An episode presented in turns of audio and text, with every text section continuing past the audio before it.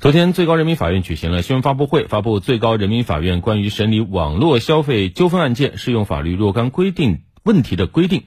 据了解，规定主要对网络消费合同的权利义务、责任主体认定、直播营销民事责任、外卖餐饮民事责任等方面做出了规定，共有二十条。这规定将于今年的三幺五开始施行。这条法规呢，立刻引发了大家的关注。对，相信很多人都遇到过。网购的一些纠纷，比如说你买的东西啊和商家的图片不符哈，所谓卖家秀和买家秀的问题。是。还有就是申请退货的时候呢，可能有时候会遭到商家拒绝等等情况。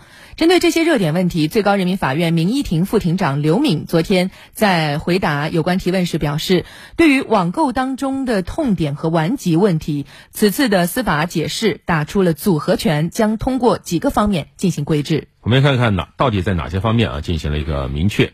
你像以前啊，有些商家告诉消费者说，快递啊一旦拆封就不能退货。那我们都知道，实际上网购的时候呢，你往往只是通过图片或者视频啊，再再通过各种直播啊，这个时候你是容易。冲动消费的，那么相关的法规基于网购这个特点，所以规定了无理由退货制度。但是在实践中呢，我们发现，即使是无理由退货制度，商家也常常能拿出各种理由来推脱、拒绝退货。对，尤其是有一些电子产品啊，它就很明确，你只要拆了封，就绝对不能退货了。那么这一次的司法解释就明确了，消费者因为检查商品的必要。进行拆封查验，经营者不得以商品以拆封为由拒绝消费者行使无理由退货权。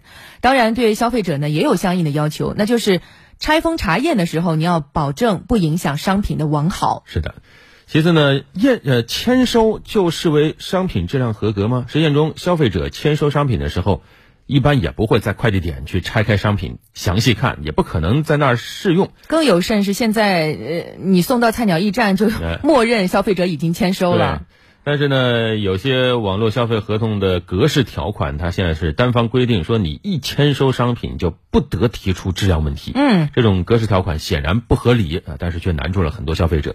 这次呢，司法解释也明确规定了，有关签收商品即视为认可、质量符合规定的格式条款。无效。好，还有第三种情况啊，不知道大家有没有遇到过？就是你买东西的时候，可能有些商家会送一些赠品，那么结果呢，这个赠品出了质量问题，你去找商家，商家通常就会说，赠品是我送给你的，我又没要你的钱，出了问题，我凭什么为你负责呢？线下的老毛病搬到线上了。对，还有一些更是直接就打出赠品不退不换等等相关的字词啊。那么这一次的司法解释也明确了，奖品、赠品、换购商品给消费者造成损害，电。电子商务经营者应该承担赔偿责任，不得以奖品赠品属于免费或者商品属于换购等等为理由主张免责。第四种情况，在实践中，商家啊有时候呢也会拍胸脯啊，做假一赔十等等高于法定赔偿标准的承诺。这些承诺呢，有时候对消费者的消费决策会产生影响啊，他会鼓励你购买。那消费者收到商品后，一旦发现有假冒伪劣等损害消费者合法权益的情形，这个时候你说商家赔，他真的十倍赔你吗？往往他又拒绝履行承诺。